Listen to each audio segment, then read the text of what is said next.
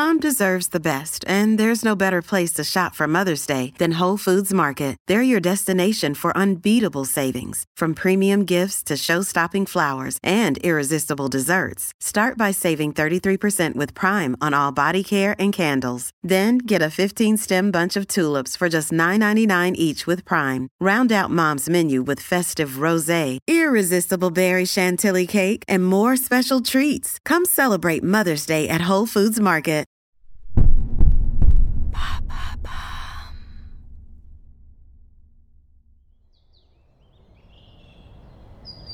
19 février 1913, l'aube se lève lentement sur Walton-on-the-Hill, illuminant le petit village d'une lueur pâle.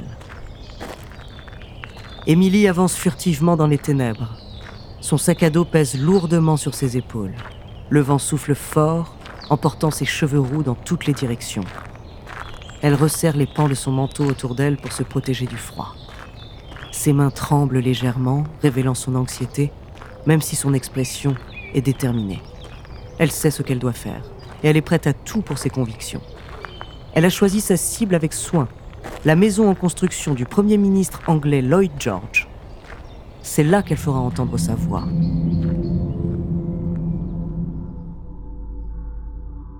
Arrivée à destination, elle sort des boîtes remplies de poudre à canon, les pose délicatement sur le sol et se met à installer le dispositif d'horlogerie. Les mains tremblantes, elle allume la bougie, puis recule lentement, le regard fixé sur son travail. Le temps semble s'arrêter pendant un moment, puis elle entend un faible crépitement. Elle s'enfuit alors en courant sans se retourner. Et soudain, le silence est rompu par une déflagration assourdissante. Les vitres volent en éclats, les murs tremblent et le plafond s'effondre. Émilie ne s'arrête pas pour regarder les dégâts qu'elle vient de causer. Elle court à perdre haleine, ses jambes brûlent sous l'effort. Son regard est déterminé, consciente du message qu'elle vient de faire passer. Oui, il y aura des conséquences, mais elle n'est pas seule dans sa lutte. D'autres femmes partagent ses convictions et ensemble, elles vont marquer l'histoire.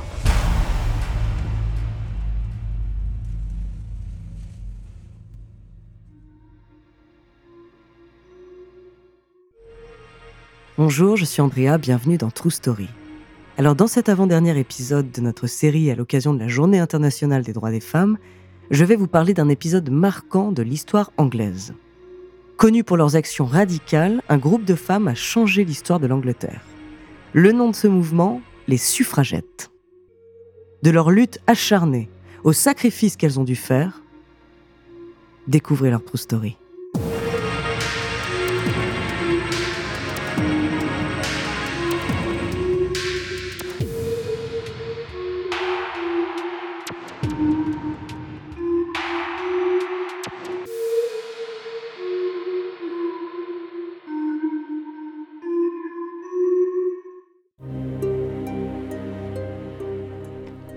Pendant le 19e siècle, en Angleterre, les femmes sont considérées comme des êtres inférieurs.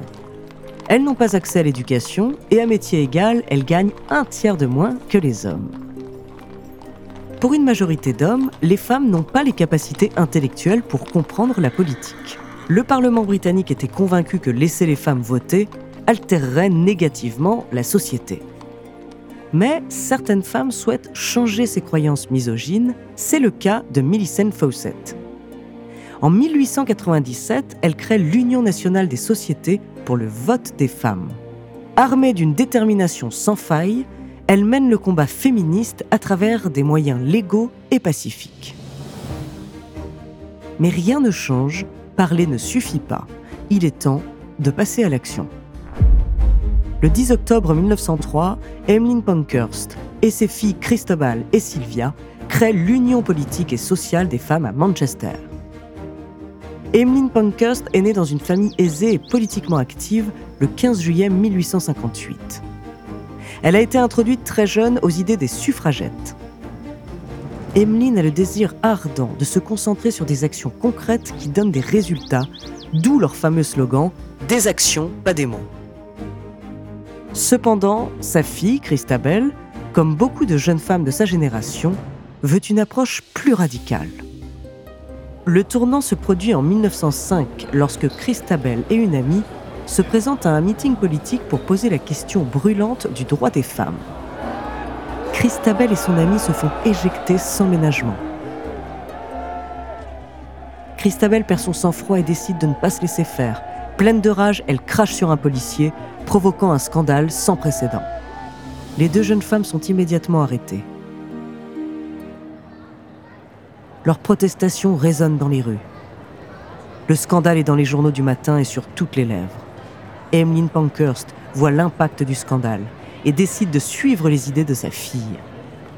À partir de maintenant, le mouvement va adopter une méthode explosive les suffragettes mènent une série d'actions violentes pour attirer l'attention sur leur cause. Elles incendient des institutions liées au pouvoir, lancent des sacs de farine sur des politiciens, lacèrent des tableaux dans des musées. Pour leurs actions illégales, elles vont payer le prix fort en étant régulièrement incarcérées dans des conditions inhumaines. Une fois en détention, elles sont souvent placées en isolement et subissent des abus physiques et psychologiques. 1909. Marion Dunlop, une suffragette, est prisonnière dans une cellule glacée. Ses membres frissonnent sous les morsures du froid. Les hurlements déchirants de ses sœurs de lutte résonnent autour d'elle, emplissant l'air sombre de la prison d'une douleur palpable. Ces bruits de supplice la hantent sans relâche. Marion à la limite de sa résistance. Dans un sursaut de détermination, une idée lui vient. Elle doit commencer une grève de la faim. Son acte de rébellion résonne à travers les couloirs de la prison. Les suffragettes vont imiter sa bravoure. Pour contrer cette grève, le gouvernement a riposté avec le Cat and Mouse Act. À cause de cette loi sadique, si les suffragettes refusent de manger, elles sont alors nourries de force, souvent par sonde nasale.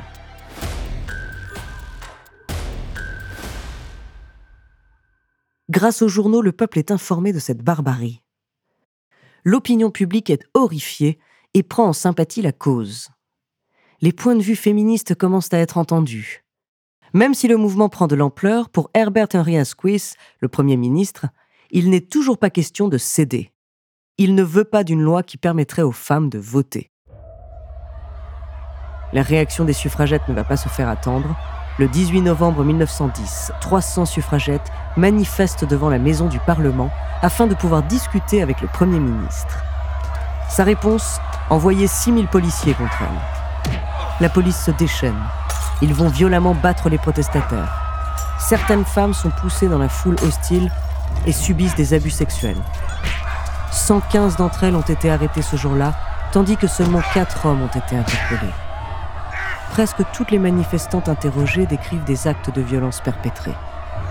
29 de ces déclarations incluent des détails d'agression sexuelle. Les appels à une enquête publique sont rejetés par Winston Churchill, alors secrétaire d'État à l'intérieur.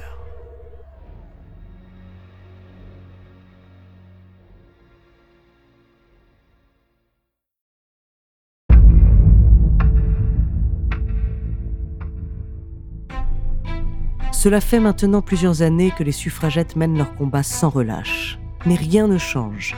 Certaines vont encore plus se radicaliser et adopter des méthodes extrêmes. C'est le cas de Sylvia Pankhurst, qui va alors couper les ponts avec sa mère et ses sœurs qu'elle ne juge pas assez radicales. L'année 1913 marque un tournant dans le mouvement. La violence va atteindre son apogée et une des suffragettes va marquer l'histoire du mouvement. Elle s'appelle Emily Davison. Emily est proche des idées de Sylvia et commet beaucoup d'actes forts de désobéissance civile, comme l'attentat à la bombe contre le Premier ministre. Elle va être emprisonnée à neuf reprises, mais chaque séjour en prison ne fait que renforcer sa détermination. Emily est prête à tout pour changer l'histoire.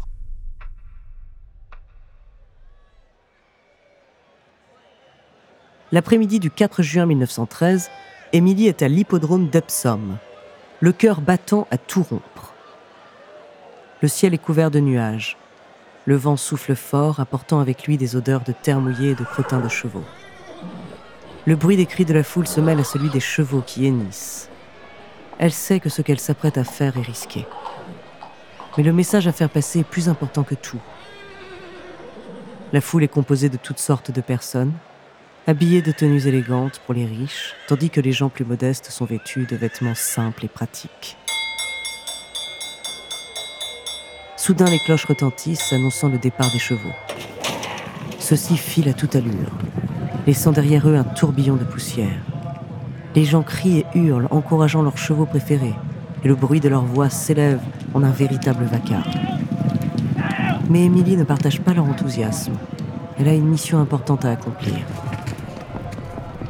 Elle atteint finalement la barrière de sécurité et sans réfléchir se jette sous les sabots du cheval qui court pour le roi. Elle se place devant lui pour l'arrêter et attirer l'attention du roi. Mais très vite, Émilie réalise qu'elle a mal évalué la vitesse des concurrents. Elle voit la scène défiler devant ses yeux à une vitesse incroyable, mais n'arrive pas à bouger, figée par la peur. Le jockey horrifié fait de son mieux pour éviter de la frapper, mais il est trop tard. Émilie est projetée à terre, le choc est violent, la foule retient son souffle pendant un moment, puis explose en un chaos de hurlements et de cris d'angoisse. Des spectateurs se précipitent pour lui venir en aide, mais il est trop tard. Émilie gît sur le sol, inconsciente.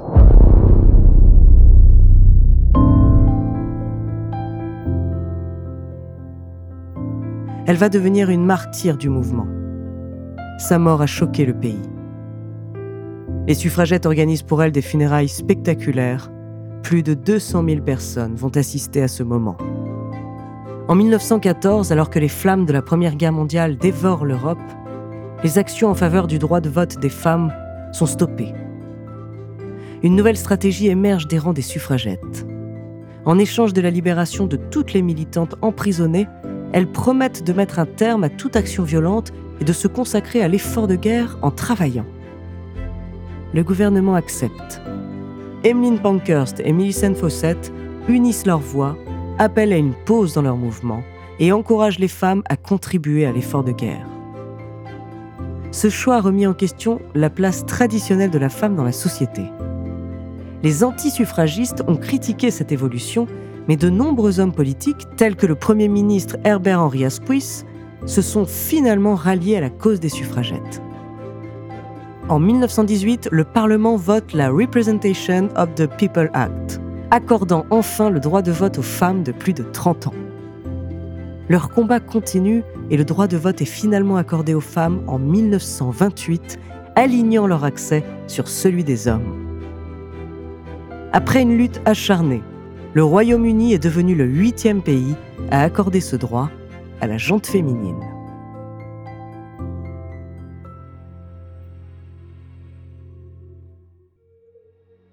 Merci d'avoir écouté cet épisode de True Story, écrit par Clémence Setti, réalisé par Célia Brondeau et Antoine Berry-Roger. La semaine prochaine, je vous raconterai l'histoire d'un manifeste qui a joué en faveur du progrès. Et en attendant, si cet épisode vous a plu, n'hésitez pas à laisser des commentaires et étoiles sur votre appli de podcast préféré.